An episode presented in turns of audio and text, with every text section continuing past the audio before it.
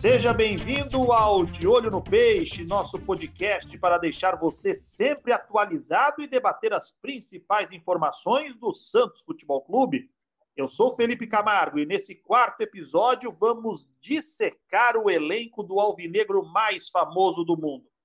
Como o time comandado por Gesualdo Ferreira retornará aos gramados pós-paralisação por causa da pandemia? Comigo nesse episódio, os meus fiéis escudeiros. Caio Couto, tudo bem, professor? Fala, Felipe. Tudo ótimo, graças a Deus.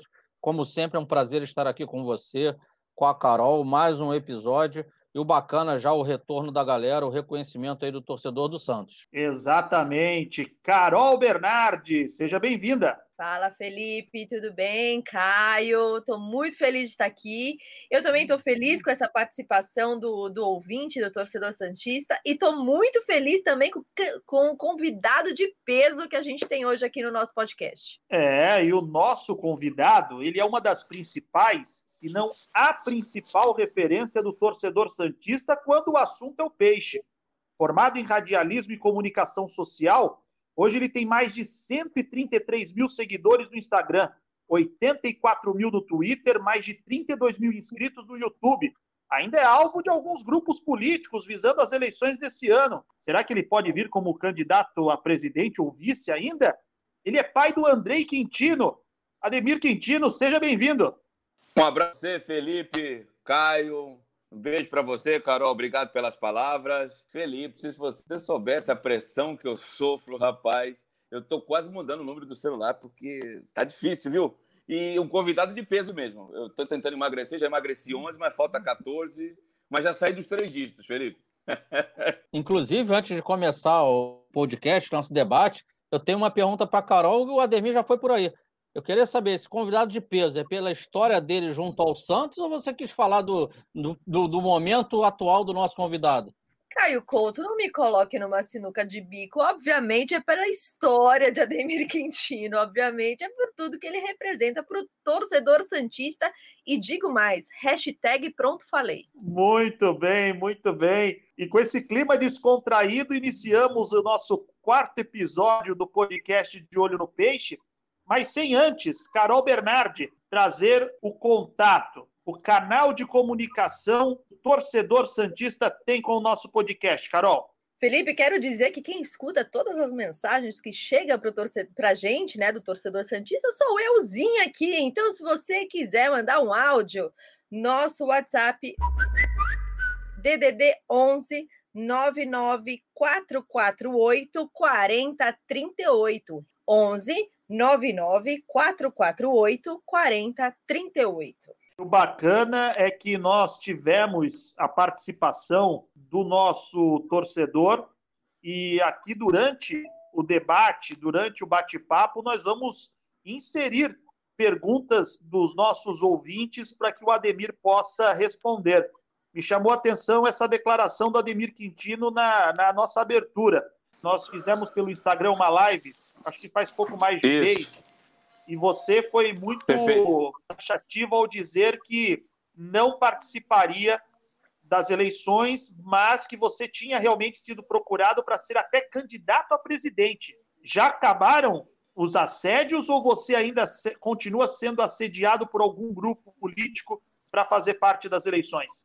Ô, ô, Felipe, a torcida do Santos, Felipe, Carol, Caio, e amigos ouvintes, a torcida do Santos sempre se caracterizou em ver no Ademir um cara extremamente sincero, honesto. Tem diversos defeitos, como qualquer ser humano, mas a minha santidade, a minha honestidade, acho que o torcedor santista não, não duvida, né?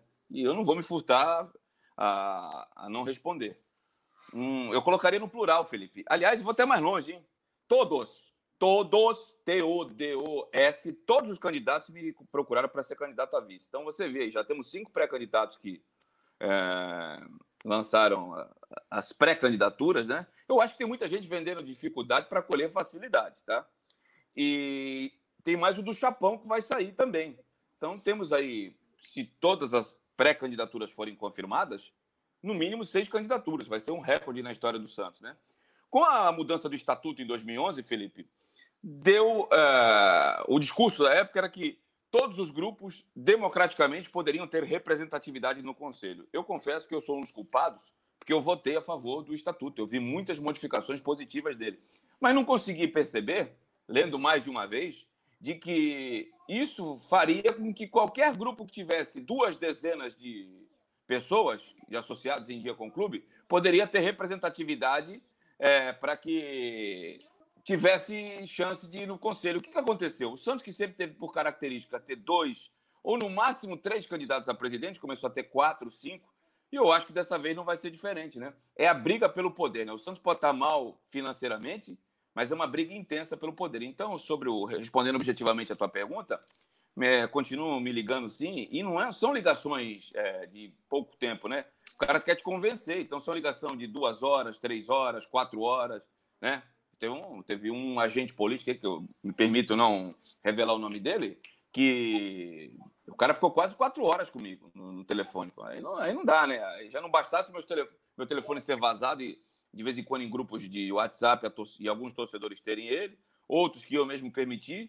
E aí essas é, propostas políticas, ah, cara, e mais, ah, eu estou pensando seriamente ser pré-candidato a vereador, é, essa eu posso até já adiantar. Primeiro lugar público que eu estou falando é o teu programa. Muito provavelmente eu me filiei a um determinado partido. É, vai, dar, vai dar confusão também, porque eu sou ligado a um outro cacique político de outro partido que pensa diferente, mas a vida é feita de escolhas, né? Eu devo ser pré-candidato a vereador em Santos. É, na eleição do Santos, eu vou deixar a chapa se, é, serem registradas, eu analisar a, as composições que foram feitas e aí tomar a decisão, Felipe. Eu não sou um poste, que sou inflexível, posso mudar. Mas hoje eu não tenho essa pretensão de participar do pleito. Só para deixar claro, porque depois falar assim: ah, o Ademir é incoerente, o Ademir entrou em contradição. O, o, o que é inflexível, isso eu posso garantir para você. Presidente, eu não vou. Eu nunca administrei um orçamento maior que o da minha casa. É, apesar de ter feito curso de gestão, estou fazendo o segundo agora em agosto. Eu não.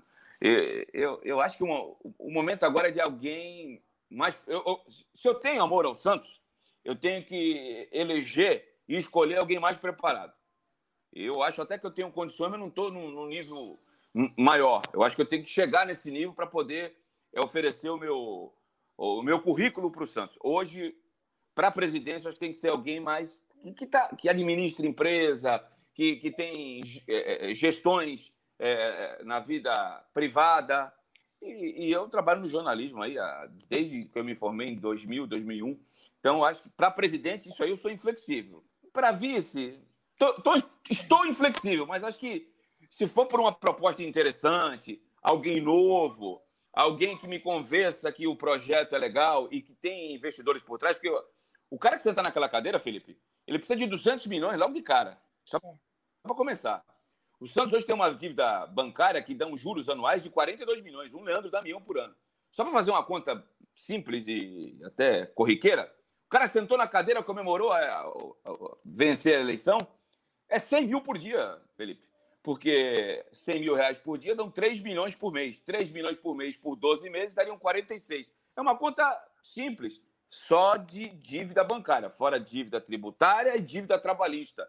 Então, alguém que tem essa capacidade, já está mexendo com o número, alguém que manja de contabilidade, de é, administração de empresas. E o Ademir pode ser até competente como repórter, como comentarista, mas isso não quer dizer que ele é efetivamente é, expert, tem expertise na administração de um clube de futebol. E um clube é totalmente diferente da empresa também, porque você lida com passionalismo, com emoções. Tem um dos pré-candidatos um que eu tenho muito respeito por ele, gosto dele, que é o André Rueda, o Andrés Rueda um baita profissional na administração da sua empresa. Isso é sinônimo de que é, vai administrar bem o clube? Não, porque é totalmente diferente. Você lidar com paixões, perder um clássico. O time vem bem, vem ganhando dos times de interior e no estadual. Perdeu para o Corinthians é pressão. Então, eu acho que tem que ser muito bem estudado. Eu, eu não sou um poste, posso até mudar, mas hoje, presidente 100% de chance, vice 95%. Pronto, falei. já está respondida aí, porque quando eu abri a caixinha de perguntas é, no Instagram e falei que o Ademir ia ser nosso convidado, 95% pedindo para que ele fosse candidato, quando que ele ia ser candidato, quando o assunto era sempre esse. Então, já tivemos algumas respostas aos ouvintes, a alguns ouvintes que perguntavam justamente sobre se Ademir Quintino poderia ou não estar participando efetivamente das eleições é, neste final de ano. Vamos passar agora para o futebol porque queremos dissecar esse Santos que volta a campo nesta quarta-feira contra o Santo André, 7h15 da noite, horário de Brasília, no estádio da Vila Belmiro. Olha, eu sou Rodolfo Rodrigues, ex-jogador do Santos. Eu quero parabenizar os amigos pelo trabalho do podcast de Olho no Peixe, que está sendo espetacular. Parabéns daqui do Uruguai. Um forte abraço. Ademir Quintino, você é um cara que está otimista com a volta do Santos aos gramados? É, a vida é dos otimistas, né? Os pessimistas participam, mas não mandam absolutamente nada, né? Mas eu vou dizer para você que eu estou apreensivo e esperançoso. Otimista não. Tenho que ser honesto com você. Como houve, nunca houve na história desse país e do mundo um período tão longo de dos atletas sem tocar numa bola, sem fazer um coletivo, que foram 120 dias, treinar em casa e treinar com aparelhos e profissionais à disposição, está aí o professor Caio Couto para dizer melhor do que eu, não é a mesma coisa. Então, acredito que eu estava conversando antes de uma live que eu participei com o Alexandre Galo, e ele estava me dizendo o seguinte: Ademir, ninguém vai aguentar no começo das competições uh, jogar 90 minutos com a intensidade que o futebol exige hoje. Então, eu acho que vai acontecer o que aconteceu uh, nos anos 80, quando a, a condição física não era tão é, gritante, tão exigente como hoje. A supremacia técnica ela prevalecia. Como eu acho que os times vão voltar fisicamente nivelados por baixo, quem tiver um pouquinho mais de técnica vai sobressair. O Santos tem muitos meninos, né? O Santos tem um, um, um, elenco muito desequilibrado. Por exemplo, a defesa, onde o Santos tinha inúmeros jogadores, perdeu tantos jogadores aí que agora já, já não tem tantos jogadores experientes pode até, durante a competição e durante a temporada, usar alguns dos meninos aí, o Wagner Leonardo, o próprio Alex, né? O Santos só tem um lateral esquerdo, o Santos só tem um coordenador de jogadas e estava querendo vender ele ainda, porque saiu o Evandro e que era o Jamota, né? Então, o, o Santos tem. Eu estava conversando em off com a Carol antes do programa começar. Tem 10 atacantes e você via na mídia aí, apesar de não ser verdade, com todo respeito, que, que queria trazer o Ricardo Oliveira, né? Então, há um desequilíbrio muito grande. Mas eu vejo o nivelamento das quatro grandes forças de São Paulo, porque o, o que estava um pouquinho à frente era o Palmeiras. E perdeu o homem que desequilibrava, que é o Dudu. Então, eu, eu vejo, Felipe, a chance do Santos ser campeão paulista como boas. Eu não vejo essa mesma chance para o Campeonato Brasileiro, porque você precisa de. Tem muito cartão, tem muita lesão, e o Santos não tem elenco para isso. Eu, eu, vi muita gente ano passado falar que o elenco do Santos era maravilhoso, sensacional. Não é bem assim, não. Tem algumas peças boas, elenco não. E na Copa do Brasil, que o Santos entra nas oitavas de final, é muito time bom. E eu também não vejo o Santos com essa condição. Quero estar enganado, a gente erra. E, e, muito menos na Libertadores, onde o pau canta e você precisa de jogador macho mesmo, né? Além da condição técnica. Se o Santos tem condições, por toda a turbulência que aconteceu aí, principalmente em relação ao pagamento, só 30%, o Marinho aí dizendo que há cinco meses não recebe salário, é, não recebe direito de imagem, perdão, o salário está em dia, né? Em dia, mais que os 30%. Não chegaram a um denominador comum de percentual que tem que retornar para os jogadores e outro que vai ficar fundo perdido em razão da pandemia. Então, parece que não, mas isso aí influi diretamente no campo. Eu sei que nenhum jogador, isso aí eu, eu abomino, viu, Felipe? Desculpa estar sendo prolixo, falar que o jogador não vai correr, isso eu abomino. Eu tentei ser jogador, o Caio é treinador, vocês acompanham futebol há muitos anos. O cara vai correr sim, só que aquele sprint que ele dava, que ele não tinha mais energia para dar aquele carrinho, talvez ele não dê. Agora, deixar de correr, ele não vai. Então, eu acho que isso aí pode, pode atrapalhar o Santos. Eu só vejo uma situação que o Santos pode sim ser campeão paulista pelo nivelamento físico, técnico e emocional. O campeonato estadual. Porque o Santos já está classificado, deve pegar um time teoricamente mais fraco nas quartas de finais. E aí, meu irmão, para quem é católico, pegar o terço, para quem é evangélico, ir para a igreja orar, para os quatro jogos, para os três jogos. Um da semifinal, contra provavelmente um grande, Corinthians. Não, Corinthians não esquece, o Corinthians nem vai para a semifinal. São Paulo ou Palmeiras, né? Pode ser até que o Santos pega um, seja bafejado pela sorte, como foi em 2002, né? Eu, eu confio muito nos dois sistemas, viu, Felipe? O Marinho e o Soteudo. Não posso falar o mesmo do resto do time. Mas esses dois podem decidir a favor do Santos, porque são três jogos só. Três, três, como diria Zagallo. Só faltam três. É o, são, é o jogo semifinal e os dois da final. Agora, o restante da temporada, Jesus amado. E, e o Santos tem que vender para pagar essas. Eu não vou falar o que eu penso aqui, né? Essas bombas que estão na, na, na FIFA. Eu não acredito no Santos para o restante da temporada. Se tiver que ser campeão, se for, é o estadual. Mas vou ficar muito feliz, com certeza. Queria só fazer um adendo aí com relação aos grandes de São Paulo. É, o Corinthians a gente não tem nem o que falar, não sei o que vai acontecer com o Corinthians estadual, tava vindo muito mal, não sei como vai voltar, mas também não vai fazer tanta diferença. É, talvez, eu não sei se pegaria o São Paulo, né? Que talvez seria o que mais desse um trabalho aí para o Santos, porque o Palmeiras também tá perdendo o Dudu, o Scarpa está sendo negociado, é, o Rony está suspenso que são nomes de peso para o Palmeiras. Então, que era o time que estava melhor ali dos quatro, que já não está mais. Então, talvez o de todos, o que daria mais trabalho para o Santos realmente seria o São Paulo. É, eu, primeiramente, eu concordo com a Ademir, a questão do, do Campeonato Paulista é, é, sim possível, é tiro curto, né? Como ele bem disse, o Santos está classificado, e aí são três jogos para um possível título mas eu vou tentar fazer uma analogia aí do Santos Futebol, como eu enxergo o Santos Futebol Clube hoje, para o torcedor, para quem nos acompanha. É, para mim, o Santos hoje é uma panela de pressão ali que pode explodir até, a qualquer momento. O que, que eu quero dizer com isso? Vamos lá. É, no futebol, é, o, o, o que acontece dentro das quatro linhas é muito produto do que acontece fora das quatro linhas. Então, a gente tem diversos fatores aí para essa panela para essa panela de pressão e poder explodir. Vamos lá. Um deles aí o Ademir citou com muita propriedade também é a questão financeira. Então a gente sabe aí, como ele bem disse, não é que o jogador não vai correr, mas poxa, aconteceu isso tudo, era para o cara ganhar 70% do que está na carteira e na verdade foi imposto ele vem ganhar 30%. Amigão, se a bola está entrando, beleza, mas se a bola começa a não entrar, é, já, é, já é algo que passa a ser relevante. Isso é, é uma questão. Outra questão, se a gente for avaliar já aí o, o, o calendário, a gente pega aí o, o, Campeonato Brasileiro, né, a gente vai ter muitos jogos seguidos. O Santos não tem um elenco, digamos assim, muito grande em relação ao volume de atletas, e quando a gente for dar uma dissecada no elenco do Santos, atletas experientes é uma, é uma minoria. Então, é um elenco repleto de meninos. Meninos que vão estar, de repente, entrando dentro da principal competição que nós temos no nosso país, é o campeonato nacional. E a gente sabe que vão, existirão é, equipes, talvez de um nível inferior ao Santos, mas existirão equipes muito capacitadas. Então, a gente olhar o Santos para brigar de verdade né, por um título brasileiro, é, é, hoje é, é, algo que eu considero muito distante. Por quê?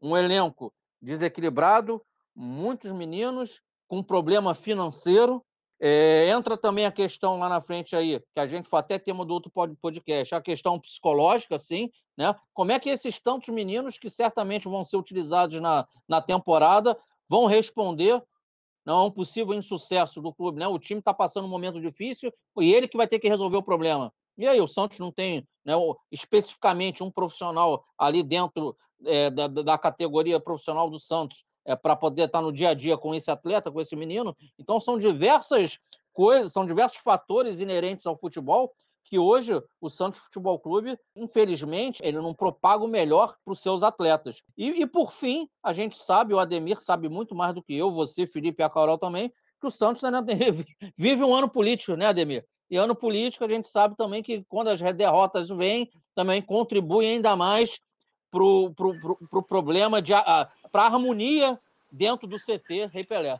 Só um adendo no que disse o professor Caio Couto. O último gestor, o Modesto Roma, ele ganhou o título no primeiro ano, ganhou o título no segundo, no terceiro, no Alessandro não ganhou, foi para a rua. Não... Ele entrou para a história, ele foi o primeiro presidente do Santos a não ser reeleito. Teve essa peculiaridade na gestão do Modesto e várias, em várias oportunidades já chegávamos a comentar sobre esse detalhe, né? Que o Modesto conseguiu trazer resultados em campo da gestão dele, porém de bastidores foi um grande desastre, tanto que culminou aí na não reeleição dele. Muita gente que era ligada ao Modesto na época afirmava que o Modesto largou é, aqueles que o apoiou no início da gestão. É, essa linha de raciocínio da Ademir, agora a gente observando a atual gestão, como o Campeonato Brasileiro, Copa do Brasil, dentre outros torneios, campeonatos melhor, começam esse ano e só acabam em 2021, o Santos tem eleição em dezembro, então o Campeonato Paulista passa a ser a última chance do presidente Pérez conseguir um título à frente do Santos. Se não vencer o Paulista, ele vai estar tá passando em branco. Olá, meus amigos. Aqui é o técnico Geninho. Eu quero desejar boa sorte ao Caio, a Carol e ao Felipe nesse novo e importante canal de informações. Felicidades a todos. Um abraço. O elenco do Santos tem 30 nomes hoje. Se eu não fiz contas erradas. O Santos tem quatro goleiros hoje no profissional: o Everson, o João Paulo, o John e o Vladimir. São três laterais: Felipe Jonathan, Madison e Pará. Os zagueiros: Alex Nascimento, Luan Pérez, Lucas Veríssimo, Luiz Felipe e Wagner Leonardo.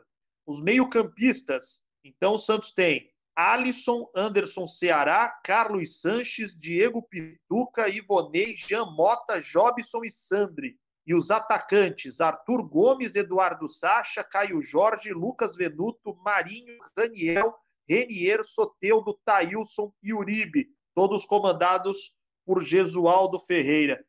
A pergunta que eu faço a vocês, o elenco do Santos, o Ademir já até expressou a opinião dele, mas para um campeonato brasileiro, da forma como o Gesualdo gosta de montar o seu time, não é preocupante esse Santos pelos objetivos que ele pode buscar dentro da competição?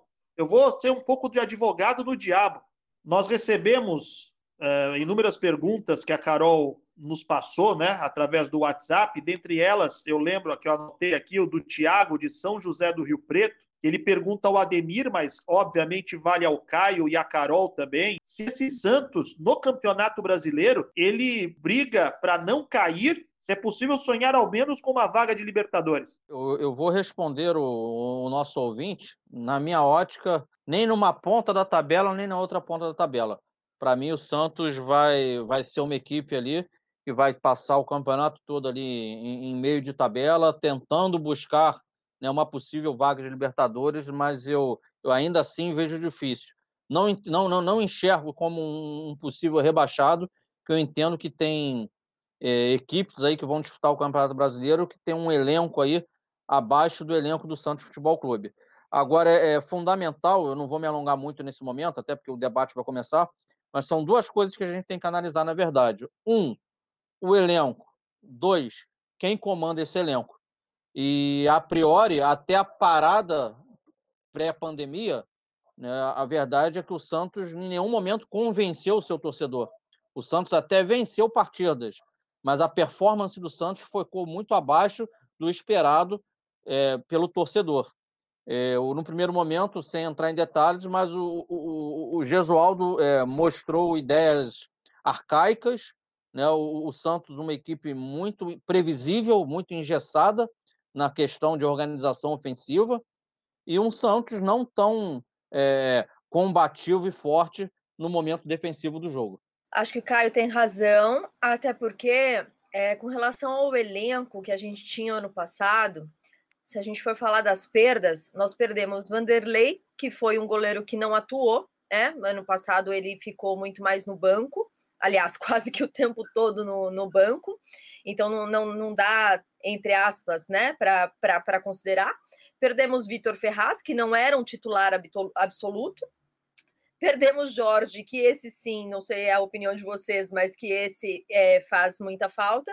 E perdemos Gustavo Henrique, que Luan Pérez está fazendo o, o, papel bem, eu acho que tem tudo para encaixar e ficar ok. Por que, que eu quis dizer é, sobre o elenco? Que a gente, em 2018, a gente tinha no ataque do Santos Gabigol, Bruno Henrique e Rodrigo. Cara, a gente tinha Gabigol, Bruno Henrique e Rodrigo. E mesmo assim a gente estava lá embaixo na tabela. Então, para a gente ver como o técnico faz sim a diferença, é, hoje muito está se falando com a saída do Jesus do Flamengo. Será que o Flamengo vai continuar igual? Depende. Se for um for alguém que no mesmo no mesmo estilo de trabalho pode começar. E o problema é esse: o Gesualdo não tem o mesmo estilo de trabalho do que o, no, do que o nosso ex-técnico, do que o Sampaoli. E aí fica o samba do crioulo doido, coloca, daqui a pouco vai colocar um atacante no gol e aquela coisa que ninguém entende a escalação no cara. E pode sim, vamos ter um problema. Não acho que cai, mas vamos ter um problema. Prometo ser breve, Felipe, porque eu já falei sobre o assunto. Eu acho que o Santos fica no G Santos. O que é o G Santos, né? Que a torcida aí da rede social gostava de encher até a paciência. Não vai para Libertadores, não cai. Ali entre o sétimo e décimo quarto lugar. São projeções. Isso não quer dizer que vai acontecer. Em 2002, ninguém acreditava que aquele time comandado pelo Leão, que não quis o Romário, ia bater campeão. E não bateria campeão se fosse pontos corridos, porque se classificou em oitavo. Aí emendou aí seis partidas sensacionais, bateu campeão. Hoje é diferente, o campeonato é pontos corridos, vai até fevereiro. Não acredito nesse elenco do Santos. Que não vejo um elenco ruim, mas também não acho que é a oitava maravilha do mundo ou a última bolacha do pacote. E, e, e só para finalizar, acreditaria um pouco mais se fosse um outro treinador. Concordo ipsiliteris com o que disse o Caio Couto. O Gesualdo foi um treinador vitorioso em 2006. 2006, Felipe, eu tinha 30 anos, magro, esbelto, estava solteiro, ainda paquerava. Agora eu estou com 47, os cabelos brancos já tomam conta. A cartucheira aqui na região abdominal também. O momento é outro. O que eu estou querendo dizer isso? O momento é outro. E eu não gosto da maneira que ele arma o time. Com três homens lá na frente, às vezes três de lado. E esses três, os dois extremas, não voltam para ajudar o lateral. O Felipe Jonathan está sendo massacrado pela torcida do Santos injustamente. O que faz de dois em cima de um em cima dele? A matemática é simples. Dois sempre vai ser maior do que um. Então, se o Soteudo não voltar, tu diz quase serve na mão aí no jogo contra o Mirassol. Se não voltar, aí o negócio fica complicado. Até em cima disso que o Ademir acabou de falar, que o Santos, na opinião de vocês, não precisaria então tomar uma atitude rápida e mudar o seu treinador? Ou eu estou sendo muito radical? Ademir, Caio, Carol, tudo bem, eu também quero ver o Santos ser campeão, mas uma queda no Campeonato Paulista, até de forma precoce, numas quartas de final, por exemplo. Eu não falo nem semifinal, porque às vezes pega um time, um outro time grande e num clássico vão avaliar como ah, isso faz parte do futebol, não tem favorito. Mas se cai para um time que não é considerado um grande no Paulista, vai ter que tomar uma atitude, porque aí vai se tornar vexatório uma eliminação. Mas talvez essa não seja a única forma de tentar mudar esse Santos, porque com o Gesualdo está perceptível que o Santos vai ser esse mesmo Santos que já não agradava desde os primeiros dias do ano. Felipe, lá, lá da onde eu venho, lá no Rio de Janeiro, a gente fala que quando se a gente comete um erro e a gente já quer logo resolver de qualquer jeito, é como se a gente estivesse passando um atestado de burrice. O que, que eu quero dizer com isso? Pô, o Gesualdo tem, não sei, tem que voltar e volta no tempo. O, seu, o Gesualdo tem o quê? 15 jogos com o Santos? 10 jogos com o Santos? Não fez mais do que isso. Campeonato Paulista. 11, 11, 11. 11 jogos, né? Isso, de 10 a 15, quase que eu acertei. Então, você teve 11 partidas, que já foi dito por nós aqui que o Santos não convenceu. Pronto, aconteceu todo esse problema de, da, da pandemia aí no mundo, o futebol parou. Então é como se a gente tivesse recomeçado, é uma, um recomeço de temporada, né? Existiu aquele, aquele gostinho ali, se parou e agora vai realmente de fato começar a temporada. Então, no primeiro momento, para que o, o próprio a própria diretoria do Santos, abre aspas, eu, Caio, falando, não, não, não esteja é, é, passando a si próprio um atestado de burrice, ou seja, errei na minha escolha. Eles, eles não vão se expor dessa forma. Eles vão dar, dar, dar, dar o leme para o treinador, vão dar tempo para ele, vão terminar o Paulista com ele, até porque é, é, bem provável que pelo menos ele chegue naquelas últimas três partidas ali, semifinal e final, e aí pode aí semifinal, o Edemir bem falou, pode ser contra uma equipe pequena, aí chega numa final, mesmo que de repente não vença a competição, poxa, mas chegou numa final, né? O Santos foi bem representado. E aí começa-se o Campeonato Brasileiro. E também tem, aí tem, tem o lado também, Felipe, tem um, tem um lado econômico da situação, né? O lado é, econômico financeiro. Né? O Santos já tem uma dificuldade grande para manutenção do seu elenco, uma dificuldade grande para pagar os salários né, dos seus funcionários como um todo. Então você interrompe o processo do treinador, você sabe que você está botando mais um peso nas suas costas para trazer outro. Então, é, o, o, que fará a, a, a direção? A gente está numa. A grande verdade é que a gente está no início de temporada com final de, de mandato. Então, eu não creio que a diretoria do Santos vá, digamos assim, abrir mão do seu treinador, é, mesmo que ele tenha, num primeiro momento, resultados ruins. Até porque em dezembro tudo pode acontecer e pode ter outro gestor à frente do Santos. Eu sou um pouco contra essa história de troca-troca de, de treinador rapidamente. A gente viu o que aconteceu, eu não sei quantas vezes o São Paulo trocou de técnico ano passado, e às vezes tem, tem aquela impressão que não deixou o técnico trabalhar. Mas é, diante desse cenário específico, a gente vê que não vai mudar, que não é uma coisa que ah, fez alguns jogos e o negócio foi é, e está disposto a, a fazer o negócio acontecer. Eu não vejo isso, eu não vejo que o time vai ser mais ofensivo, eu não vejo que ele vai uh, escalar diferente. Eu vejo ele muito pacífico, mas pacífico no sentido de tipo água morna, sabe? Tá lá nem cá. Eu vejo ele muito assim, infelizmente. É difícil a gente falar por hipótese, né, é, Felipe? Mas eu tenho um raciocínio mais ou menos parecido com o da Carol. Uh, a proposta de jogo não vai mudar. Apesar que o Santos contra o Palmeiras, né, quando deu aquela guinada daquele. Eu só espero não tenha sido a, a melhora da morte, né? Eu faço uma analogia com 2018. O Jair Ventura viajou para o Rio de Janeiro para um jogo que o Santos fez contra o Fluminense. Era o último jogo do Santos antes da pausa para o Mundial que foi realizado na Rússia, onde o Brasil foi eliminado precocemente pela Bélgica, né? E naquela oportunidade, o Santos ganhou com, de 1 a 0 com o gol do Bruno Henrique. Sabe o que aconteceu? O Jair Ventura foi mantido durante a Copa. O Santos foi fazer dois amistosos. Eu não vou nem dizer caça-níqueis, porque a informação que eu tenho é que nem pegou dinheiro dos amistosos que realizou no México. E aí voltou e o Santos continuou mal. Perdeu, empatou com o Palmeiras, perdeu para Chapecoense. E o final daquilo tudo foi o Santos na 17 colocação. 17 e o Jair Ventura caiu. Então, eu espero que os resultados que o Gesualdo conquistou, os dois da Libertadores contra times de qualidade técnica duvidosa, o Defensor e Justiça e Delfim, e a vitória contra o Mirassol não tenham sido enganosas, que a realidade do Santos é aquela da, da derrota passiva contra o São Paulo, que foi para o vestiário vencendo por 1 a 0 mas deu um chute só ao gol. O Santos deu um único chute ao gol, 100% de aproveitamento, maravilhoso, hein? Foi do Arthur Gomes. E aí, no segundo tempo, com a expulsão do Jobson, o Fernando Diniz, que é um rapaz que eu acredito muito, vejo grande potencial nele.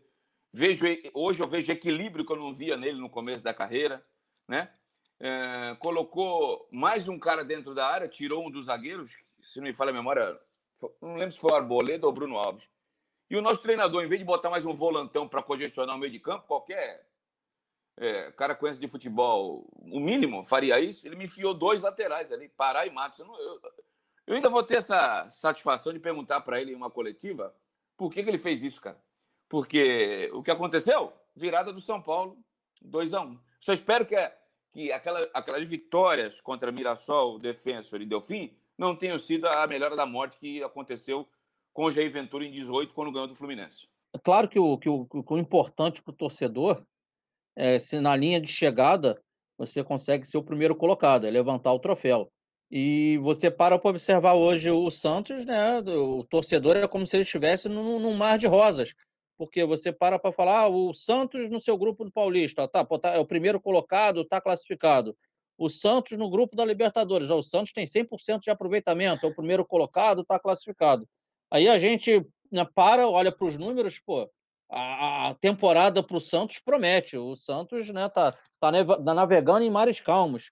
Todavia, quando a gente analisa a performance do Santos, quando a gente olha para o modelo de jogo hoje que é proposto pelo Gesualdo, a, a, gente não consegue ter a segurança, a gente não consegue olhar para um futuro num campeonato é, brasileiro é, com uma qualidade técnica maior, a gente não consegue olhar para uma segunda fase de Libertadores, ou conforme a Libertadores é, for andando ali para umas quartas de final, uma semifinal com, com, com, equipes mais qualificadas. A gente não consegue olhar para uma Copa do Brasil quando chegar ali entre os oito, digamos assim. A gente tem aí pelo menos umas seis, oito equipes brasileiras né, com, num, num grande nível, aí, jogando futebol bom desde o ano passado.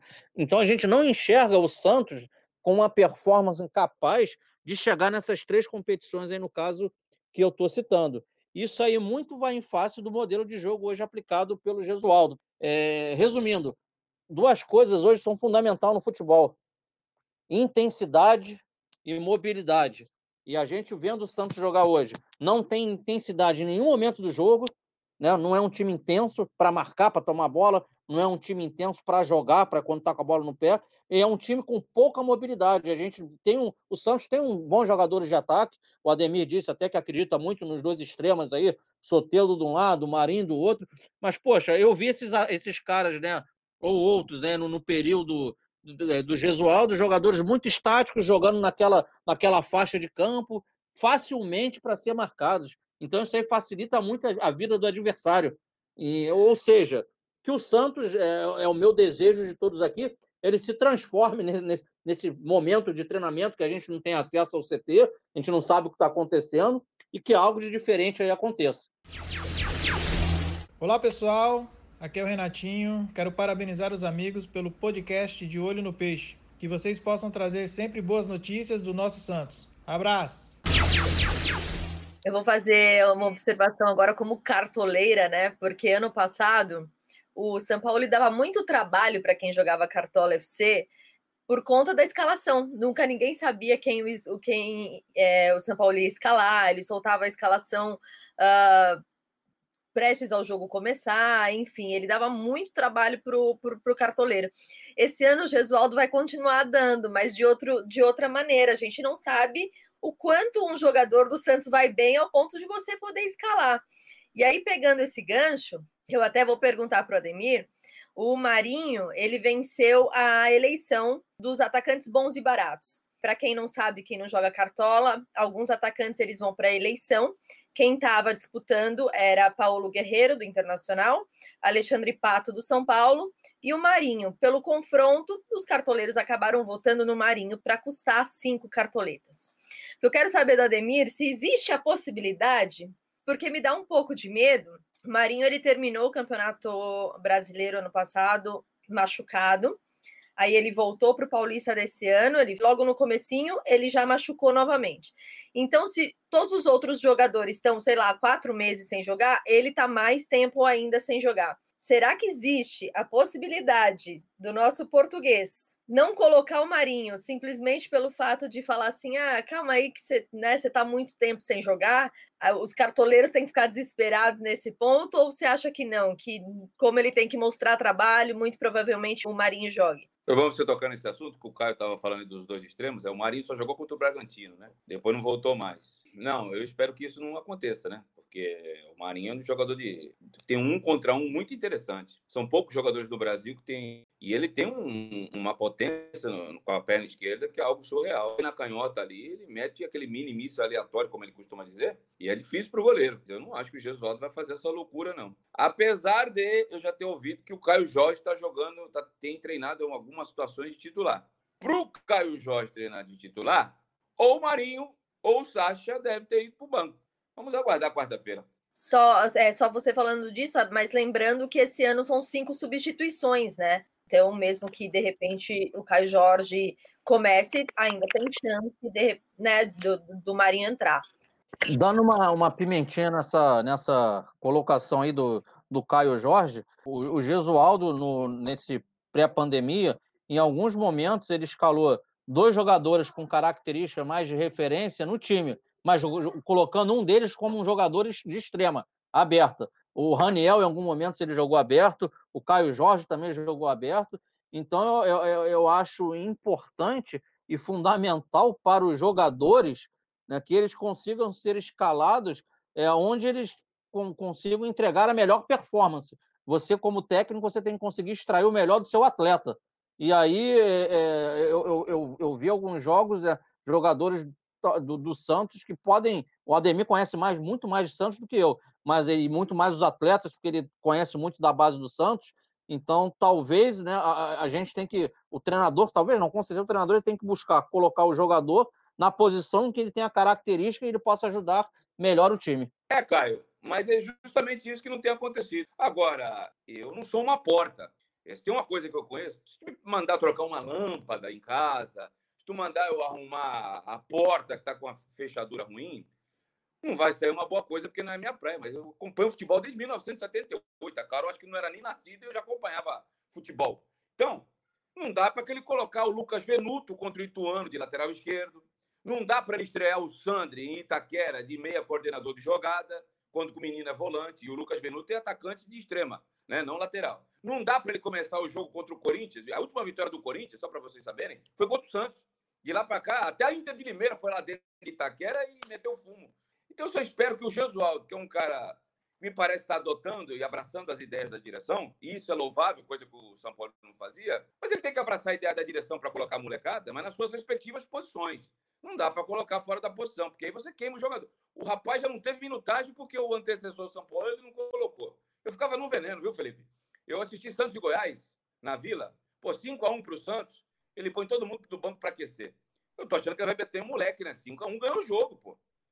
Já três quartos do jogo é, praticados. Aí ele me põe o fantástico Uribe de 550 mil por mês. Aí, cara, minha pressão vai lá em cima. Se eu não tomo losartana, dá AVC ou ataque cardíaco. E olha que remédio para pressão alta eu entendo bem, Ademir Quintino. Bom, o, o, último Santos titular que nós presenciamos em 2020 foi o Santos do clássico contra o São Paulo. Foi o último jogo da temporada. De Everson no gol, Pará na direita, Lucas Veríssimo e Luan Pérez na dupla de zaga, com Felipe Jonathan na esquerda, Jobson, que foi expulso, Diego Pituca, Carlos Sanches, Arthur Gomes com o Soteudo, fechando o time que acabou perdendo para o São Paulo. E, e, temos o Daílson, que foi usado como opção. Eu estou preocupado com esse time do Santos. No brasileiro, cara, ainda não me convenceu e ainda sem negociar com a FIFA e não poder trazer reforços, isso me deixa extremamente preocupado.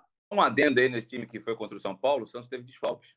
O Sacha estava com problema nas costas, que ele tomou uma joelhada no jogo contra o Delfim. O Marinho estava voltando da lesão da primeira rodada contra o Bragantino.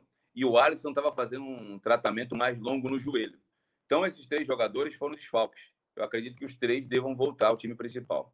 Eu, eu, eu, eu penso que Ademir, Felipe, Carol, que o, né, caso não tenhamos aí problemas de, de contusão, é provável que o Santos né, venha com, com Everson, Pará, Veríssimo, Luiz Felipe ou Luan Pérez e o Felipe Jonathan, Alisson, Sanches, o Pituca, Marinho, Sacha e o Soteudo. Seria mais ou menos por aí o time do Santos? Eu só acho que joga o Lucas Veríssimo no lugar do Felipe. Verí... Não, Veríssimo e Luan Pérez na zaga, você diz? Ou, ou, Veríssimo Pérez. Olá, amigos. Aqui é o Lima, eterno Coringa da Vila. Quero desejar boa sorte ao podcast de Olho no Peixe. Sucesso aos amigos. Abraço.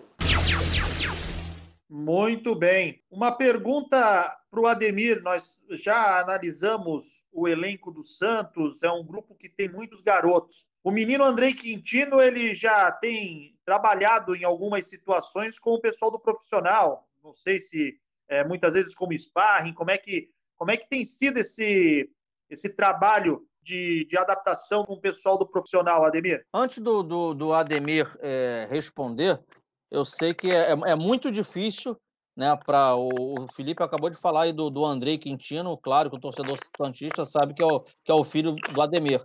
Então é claro que, que às vezes é muito difícil para nós pais falarmos dos nossos filhos e quem está nos escutando dar crédito ao que nós vamos falar. Ah, tá falando porque é pai. Mas o Ademir, acima de tudo, é, é, é um cara com, com anos aí já de, de jornalismo esportivo, já está há muito tempo aí é, à beira do campo, acompanhando jogos, acompanhando também o filho dele. É, é, Ademir, o profissional Ademir, falando um pouquinho do Andrei, como é que você vê o Andrei? Porque na faixa etária dele, claro que é um atleta que, que pode, num curto espaço de tempo, estar tá dentro desse elenco do Santos Futebol Clube e tendo uma possível oportunidade. Fala um pouquinho, você como profissional, do atleta Andrei e do perfil dele como um todo, se o perfil dele realmente se encaixa com, com o modelo e cultura de jogo do Santos Futebol Clube. Eu até evito em rede social falar do Andrei. Muitas vezes eu era pessoal contestava, assim, pô, André, o Ademir fala tanto do Rodrigo Góes e não fala nada do Andrei. E é simples a explicação. É dar é responsabilidade demais para o menino, né? Ele já tem um fardo muito grande que ele vai carregar de ser filho do Ademir Quintino. Na hora que ele entrar, vão esperar jogadas de Pelé, Neymar e Robinho ao mesmo tempo. Isso não vai acontecer. Até porque cada um tem a sua característica. Esses que eu citei são craques e o meu ainda está procurando. O meu filho está procurando lugar ao sol. Respondendo objetivamente sua pergunta, o André tem um contra um maravilhoso, estupidamente rápido, acho até que ele volta muito para ajudar o lateral e aí falta aquela força que necessita no último terço do campo. Precisa melhorar um pouco a finalização, até faz muitos gols, mas é, você que trabalhou na base também sabe, sabe, cara. Na base é muito ilusório quando você marca muitos gols, porque a, não há uma, um sistema de jogo assim tão robusto na defesa como há no profissional. Acho que o André precisa melhorar a qualidade dos cruzamentos e principalmente da finalização. Agora, respondendo objetivamente a pergunta do Felipe. Felipe, eu fui muito massacrado pela atual gestão nos, últimos três anos. Eles inventaram tudo que, contra mim. Inventaram que eu entreguei o Sanches lá na, no caso do, do Independente, tentaram jogar a torcida contra mim, foram irresponsáveis, colocaram a minha saúde, a minha vida em xeque. Se a torcida abraça aquela ideia, eu não estava conversando aqui com vocês, acho que eu estaria aqui, continuava, continuaria vizinho do Caio Couto, só que do outro lado. Estaria ali no Memorial, ou ali no cemitério do Paquetá, mas não para o lado direito onde eu, eu resido. Foram irresponsáveis. E houve, eu não sei por que eu estou dizendo isso agora, mas chega uma hora que tu não tem mais paciência, né? É tanta injustiça, né, cara? O Andrei sofreu demais. O Andrei, ele não foi, pra, ele tava, ele ia para a Copa lá na China, ele não foi. Ele ia para a Copa São Paulo, também não foi. Ele ia para a Copa BH e o Santos alegou contenção de despesa para cortar quatro atletas. O ônibus era o mesmo, era só comida. Não, cortaram quatro para tirar meu filho, pô, eu não sou bobo. Eu não sou inteligente, mas para burro eu tenho uma distância. Então, cara, com o São Paulo, que não abraçava a ideia da diretoria, o André treinava constantemente no profissional. Só que não era relacionado porque o São Paulo não gosta de levar os meninos. Com o Gesualdo é o contrário. Ele nunca foi chamado para treinar, Felipe. Mas graças a Deus estava terminou uma Copa agora. Deus é tão bom que ele não foi para a Copa São Paulo e o Santos caiu de novo precocemente no primeiro mata-mata. Aí colocaram ele numa, na Copa Santiago do Sub-17, que é uma Copa inferior em relação à Copa São Paulo. A Copa Santiago nunca, nunca foi transmitida pela televisão. Foi transmitida nesse período. Se o Santos estivesse no Sub-20, as atenções seriam para a Copa São Paulo. Como o Santos não estava, o torcedor Santista comprou o Sub-17 lá na Santiago. E eu massacrei de informações até para o torcedor ter noção se meu filho é o que eu falo ou se não tem qualidade. Até para o cara ver. Sabe o que aconteceu? O Santos foi eliminado nas quartas de final para o Grêmio.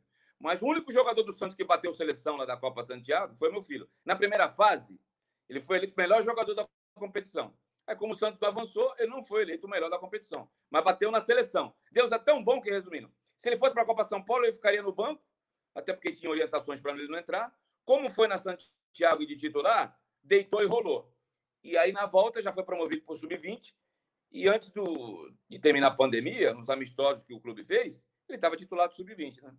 Agora, eu tenho minha. Eu, eu confio muito no, no, técnico Pablo, mas eu tenho minhas dúvidas se vai seguir como. Eu, a verdade é o seguinte: você pode até impedir um talento de desabrochar é, no seu devido tempo, mas o tempo todo não. E e o tempo de, desses que me atrapalharam já estão passando. Alguns deles já não estão mais no clube, né? O Mr. Magu é um deles, e outros, que eu não vou falar o nome aqui, que é dar muita moral. E outros ainda estão. Mas já está acabando, né? É só ter paciência. Foi a primeira vez que eu falei sobre o assunto, também. Já estou falando demais hoje, hein? Houve retaliação. O menino já poderia estar num patamar maior dentro do clube, só não está porque a gestão atual não quer. Felipe, para ser bem honesto, o André começou a ter mais oportunidades quando chegou o gerente Jorge Andrade, indicado pelo Paulo Autori, que eu não conhecia, extremamente competente. Conhecia assim de nome, né? Eu sei que ele trabalhou no Colorado Gaúcho. É, e eu não estou pedindo privilégios. Eu só queria o que está acontecendo agora com o Jorge Andrade. Justiça. Desde que o Jorge Andrade assumiu a base aí, o, o André não teve esse tipo de problema. Mas só para ter uma ideia, o Renier, e eu não estou é, diminuindo o futebol do Renier, não, esse ponto esquerda que está no profissional. O Renier chegou várias vezes a ser reserva do Andrei. O Renier está no profissional e é mais novo, e o Andrei mais velho não foi profissional. Mas eu não quero fazer essa comparação, parece que eu estou comparando os dois, que são amigos, inclusive. É só para deixar o teu ouvinte aí a par, que eu sofro represálias porque eu sou um cara que critico. E só não critico mais porque eu sei que vai sobrar para um moleque. Entendeu? Mas que ele sofreu com isso, principalmente de uma determinada pessoa, ah, eu não tenho dúvidas disso. A responsabilidade é minha. Eu quero me ater às questões dentro do campo, né? O, o, o Ademir acabou de, né, de ratificar aí o, o que aconteceu, essas retaliações, mas para mim né, o mais importante que fica aí para o torcedor do Santos que nos acompanha nesse momento é que o Andrei, sim, é um atleta com as características técnicas e físicas que se enquadram ao modelo de jogo do Santos Futebol Clube. Então, é um atleta, é um atacante de lado, com extrema velocidade e com extrema capacidade no um contra um. Isso aí é o que o, o torcedor do Santos gosta de ver, é o que o torcedor do Santos está acostumado a ver gerações após gerações. Então, pode sim o, o, o Andrei, né, continuando né, com, com a cabeça centrada, com os pés no chão, buscando evoluir nesses quesitos, até que o, que o, que o Ademir colocou aqui, em questão da parte de finalização, é um, um ajuste tático, que aí depende também muito do treinador, de quem está trabalhando com ele, na questão de não vou, né, de, de até que certo momento, do, parte do campo eu volto, para que eu tenha força para o momento né, que eu tiver a bola nos pés. Mas o fundamental é um atleta que se encaixa, tem as características de um atleta para jogar no profissional do Santos Futebol Clube. Então esperemos aí que num futuro próximo né, o Andrei consiga, é, dia após dia, né, treinamento após treinamento, consiga evoluir para que ele tenha a sua oportunidade dentro da equipe profissional do Santos e consiga, sim, é, fazer bons jogos, que é tudo é isso que o torcedor do Santos espera de todos os seus atletas. Olá, amigos. Aqui é o ex-jogador e técnico Paulinho McLaren. Parabéns pelo podcast de Olho no Peixe e que o torcedor Santista possa sempre ficar bem informado com vocês. Um grande abraço. Outros dois temas que eu queria abordar com vocês são Brian Ruiz e Yuri Alberto. Brian Ruiz demorou para ir embora? Eu tive o trabalho de procurar nos documentos que são enviados pelos conselheiros, é, pelo conselheiros do Santos.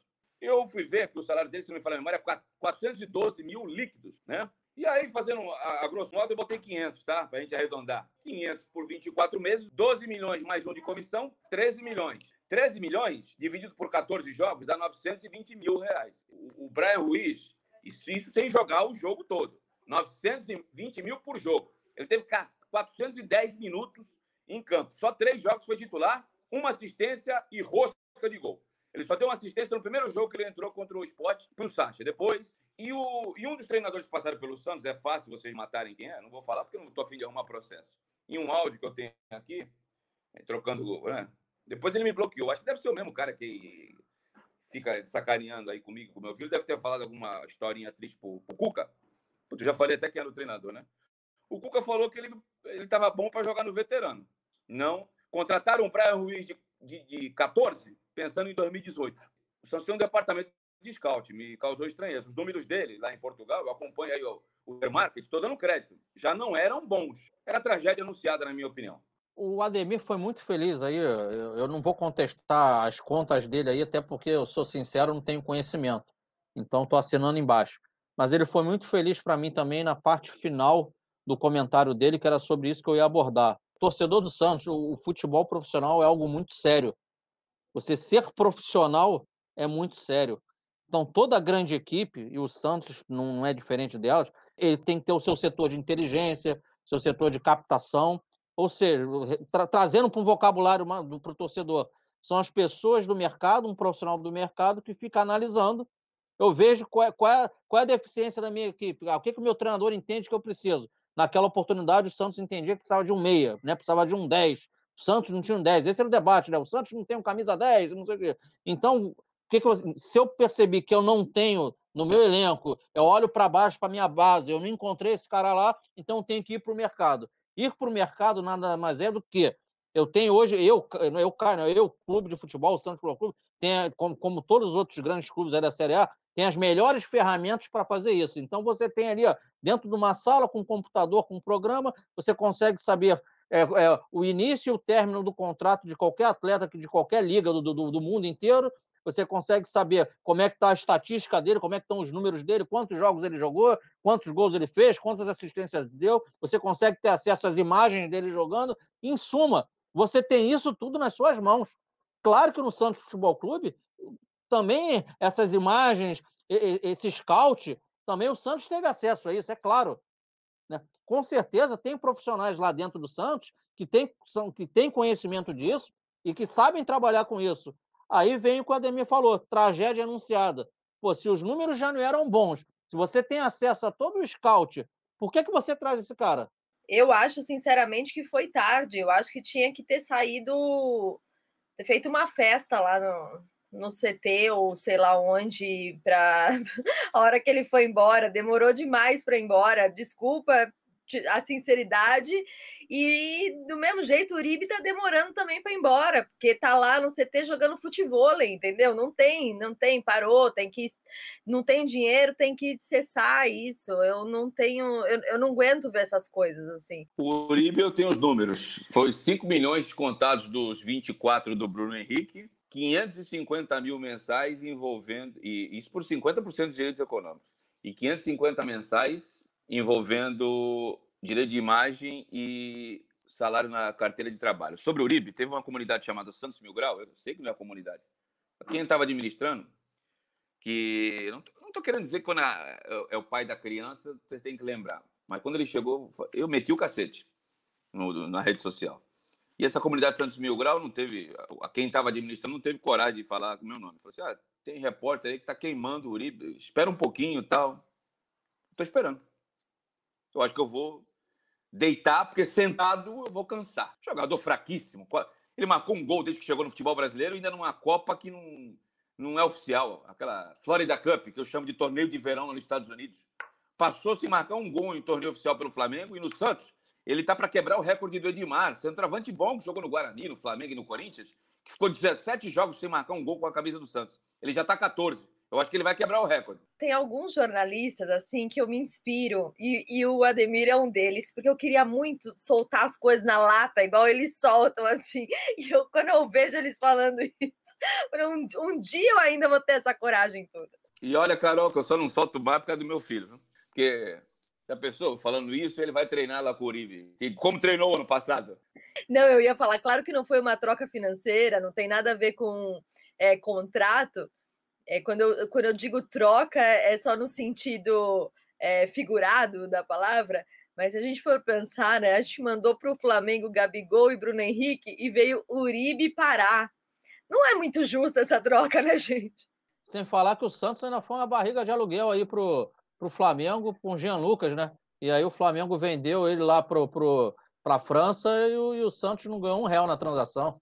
É, mas o Flamengo. E o Gustavo Henrique de brinde. É, isso ia falar. Se a gente for ver o Flamengo, é Gabigol, Bruno Henrique, é Gustavo Henrique, tem Diego, tem, tem um DNAzinho ali no Flamengo que é bem santista, viu? E o Thiago Maia também. Thiago Maia, exatamente, esquecido dele. Bom, para a gente encaminhar o nosso podcast para a reta final, se não esqueci de nenhum tema, eu gostaria que vocês também analisassem a saída do Yuri Alberto.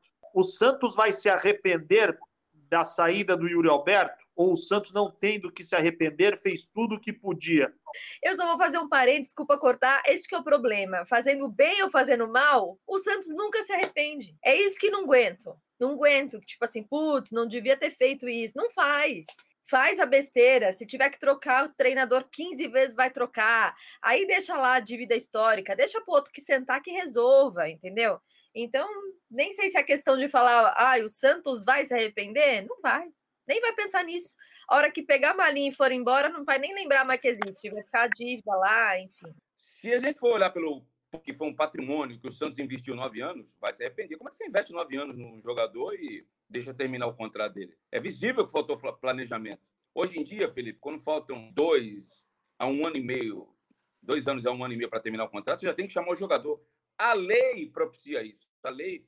Tinha a lei do passe, que era uma porcaria, mas hoje a lei ela beneficia muito. Então, no ponto de vista de patrimônio, o Santos perdeu um patrimônio. No ponto de vista técnico, é, é uma aposta. O Yuri tem anos ainda, não é um jogador pronto, 24 partidas do profissional apenas. Então, é, é uma aposta. Agora, eu, Yuri Alberto, eu, Ademir, sendo Yuri Alberto, ou do staff do Yuri Alberto, eu pensaria 30 vezes antes de ir para o Internacional, porque lá ele vai ser reserva do Guerreiro. Ou alguém aqui acha que ele é melhor que o Guerreiro? Tem absoluta convicção que não.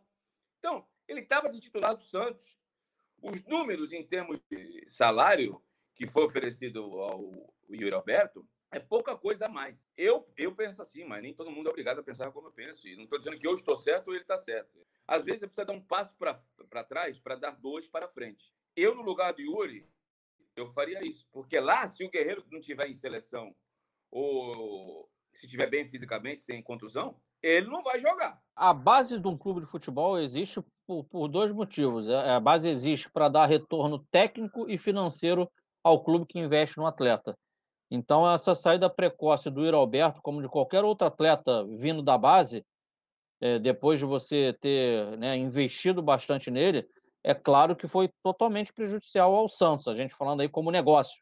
Né? Porque o Santos, o Iro Alberto não jogou praticamente é, nada no, no, profissional. Quando eu digo nada, 24 jogos, que o Ademir acabou de falar, então é muito pouco. E então ele não ajudou a equipe na parte técnica e o Santos não vai ter é, é, um retorno é, do investimento em cima dele, dele caso ele fosse ainda atleta do Santos e, e, pintasse uma proposta lá na frente, aí ia sentar para conversar, e aí o Santos ia ganhar realmente a grana é, para valer a pena todo essa, esse tempo que foi colocado à disposição do atleta investido na carreira dele. Então, eu, eu, vejo uma perda grande por esse sentido, olhando pela parte econômico-financeira, e concordo também com a Ademir na questão. É, aí a gestão de carreira do atleta. Aí sai do Santos e entra na gestão de carreira do atleta. É lógico que o, o Internacional hoje tem, em quantidade, jogadores qualificados na frente, mais do que o Santos. O Santos, a gente falou aqui no, no né, ao longo do nosso bate-papo. Soteudo, a gente falou muito do, do, do, Marinho, a gente falou também do Sacha ser um jogador inteligente, mas a gente, fora isso, tirando um Uribe da vida aí, a gente vai falar só de garotos. A gente vai falar do Caio Jorge, Thailson, então, de Renier, então a gente está falando de, de garotos nos quais o Alberto é mais um deles. Então, ele no Santos, ele teria uma chance muito maior de estar tá jogando, de estar tá buscando espaço entre os titulares, do que no Internacional. Mas aí, único e exclusivamente, gestão de carreira. Olhando pelo lado do Santos, não teve o retorno técnico nem o financeiro do seu investimento. Que resenha bacana, hein? Ademir Quintino, Caio Couto, Carol Bernardi, o De Olho no Peixe, episódio 4 muito bom, muito bom mesmo. Ademir Quintino, nosso convidado especial desta edição, quero te agradecer pela parceria de sempre. Você que toda vez que a gente conversa aí, sempre solícito com a gente, sempre nessa parceria aí de, de muitos anos que a gente já se conhece das coberturas do Santos Futebol Clube. Obrigado por estar à disposição do De Olho do Peixe. E continuamos de olho. Aqueles 5% para vice-presidente, vamos ficar acompanhando, hein? E boa sorte para você aí, qualquer que seja a sua escolha nesse ano de 2020. Obrigado, Felipe. Um beijo para Carol. Obrigado, professor Caio Couto. O Felipe me fez lembrar daquela música do Wesley Safadão, aquele 1% vagabundo, né? Mas brincadeiras à parte, foi um prazer participar com vocês. Eu vamos falar de futebol, temos disponibilidade, sempre fala. Aproveito e ensejo, já que você falou de política aí dos 5%, que o próximo gestor do Santos tenha coragem, ser honesto para o torcedor e fale que a prioridade é pagar a dívida e revelar jogador. Eu espero que o próximo gestor nas eleições de dezembro tenha coragem de colocar como prioridade a diminuição da folha de salário e o pagamento de dívida. O Flamengo é um case de sucesso. Eu espero que efetivamente o próximo gestor do Santos faça isso. Mas como o ano está só na metade, ainda tem muita competição, eu acho que eu vou seguir o que a Carol me perguntou. Vou comprar aquela maracujina, aquele Rivotril, para ver se eu fico um pouquinho mais calmo, porque eu acho que fortes emoções positivas nos aguardam aí após o Campeonato Paulista. Acho que o Campeonato Paulista vai igualar, em nome do Pai, do Filho e do Espírito Santo. Amém. Satisfação, obrigado pelo carinho e pela oportunidade de participar com vocês que são feras. Obrigado mesmo, hein? Obrigado mais uma vez, Carol. Um debate hoje tô... recheado com todas as peculiaridades que o é... nosso Ademir Quintino poderia trazer, Carol.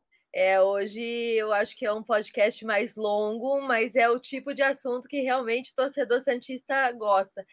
É, sabe quando sua mãe, sua avó, enfim, mais velho que você tem respeito da tua família, te avisa, vai te avisando daquilo que vai, vai acontecer, e aí você pode ignorar essa informação, ou você pode se precaver daquilo que vai acontecer.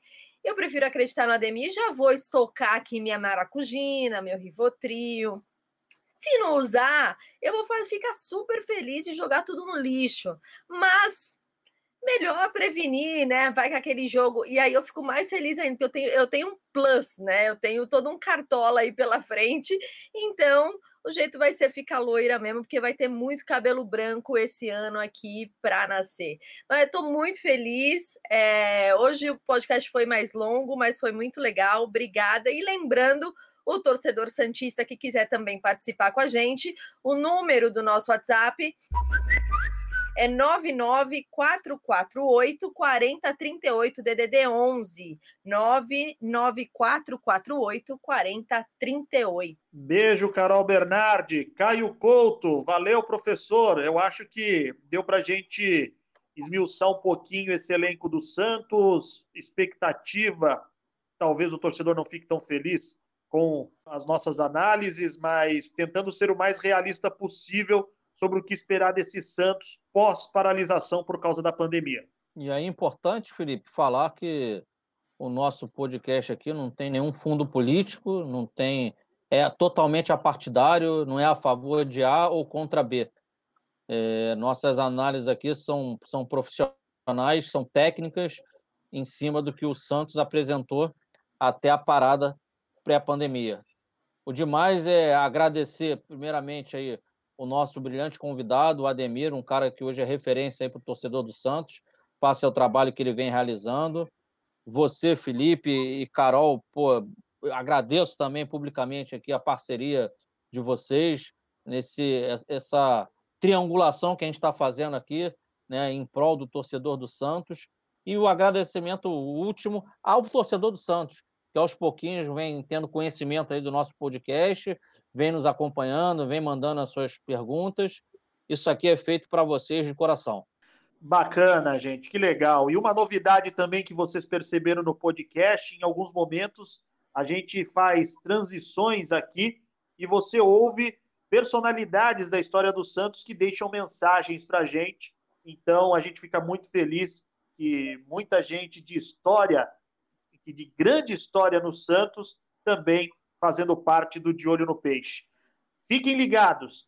Esse foi o quarto episódio. O quinto episódio vai vir na terça-feira, véspera de Santos e Santo André. E aí, uma análise aprofundada do que deve ser esse jogo na Vila Belmiro na volta do Peixe, quarta-feira, 7h15 da noite, horário de Brasília, na Vila Belmiro. É o Santos tentando sacramentar a sua passagem à próxima fase da competição estadual. A todos que acompanharam o De Olho do Peixe, muito obrigado. Até lá.